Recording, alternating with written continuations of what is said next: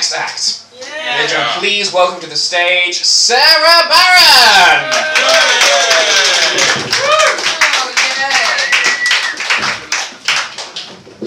You guys having a nice time? Yeah. Yay, me too. Oh my god, exciting news. I got married recently. oh my god, thank you. oh, I um I married one of one of your countrymen for free health care, which I'm going to turn this down because my bare legs over the age of 30 don't need to be seen by anybody. is sexist, but I'm a woman, so maybe it's okay, or is it more of a problem? I don't know. Anyway, I um, I married him for free health care, which I know uh, doesn't sound like the most enviable base for the relation, but um, the main reason he married me was so his wife would have the same accent is all the porn he jerks off to. So. Van The other reason that I got married and was like, lifetime of monogamy, let's hop on this sexy horse. Um, I did it because I hated having to use the word boyfriend. I find it like a very icky kind of word, which I think is, is a unique ick word. Um, more common ones for people, maybe for all of you. Um, moist. No one likes it when it's moist. Discharge.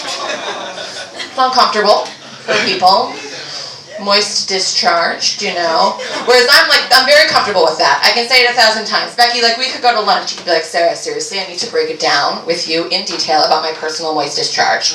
I could be sat across from you eating a rice pudding, and I'd be like, go on. Leave nothing out, right? Like, I'm, it's just like a very comfortable idea for me. But the word boyfriend is like, ah, I find it so disgusting.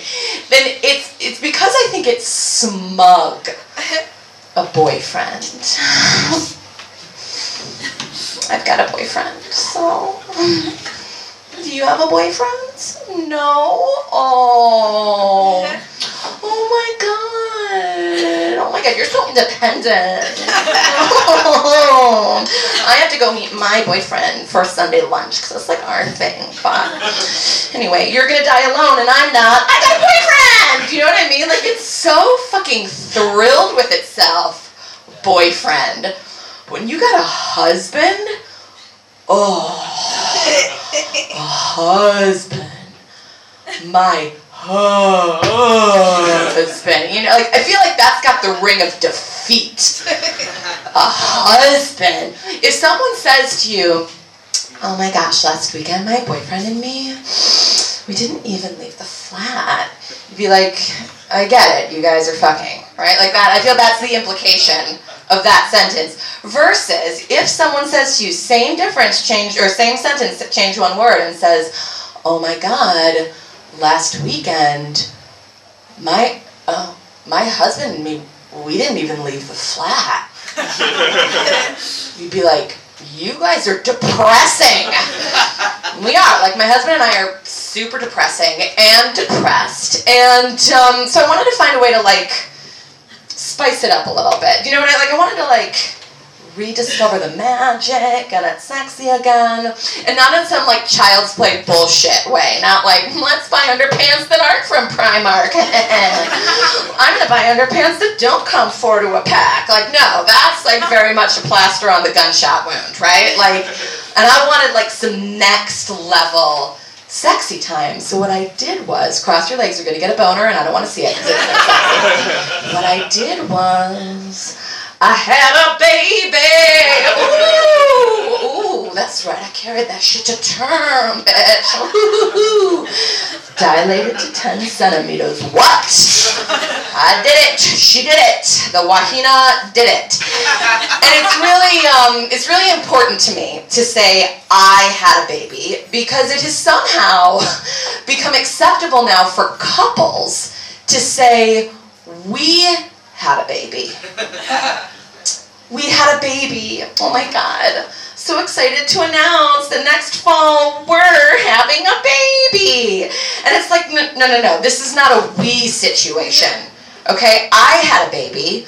All my husband did, I don't want to brag or whatever, but um, He fucked a woman over 35 and he managed to come. Round of applause, okay? What a hero! He's so talented. Okay, that's it. That's all his body did. It came, okay? My body then took that moist discharge. What? And I built a nervous system for a second body. So I had a baby. Right? Thank you. My husband, like best case scenario, in 30 more seconds, best case scenario, he's like a glorified personal assistant. Okay? During labor, he's like, and I'm gonna do the accent, it's gonna be uncomfortable, but I'm kind of fi- trying to figure it out. Oh, darling. Oh, what would you like? Would you like a Marks and Spencer sandwich, darling? No. All right. Would you like a hospital bedpan to piss in so you don't have to go on the floor? No. All right. Would you like a foot massage? My husband, bless him, this is like not a dude who can give a massage, right? Like you look like you, you look like you give massage. My husband, no, because his hands disgusting. Okay, they're like they're these very smooth little small hands. I call them geisha hands.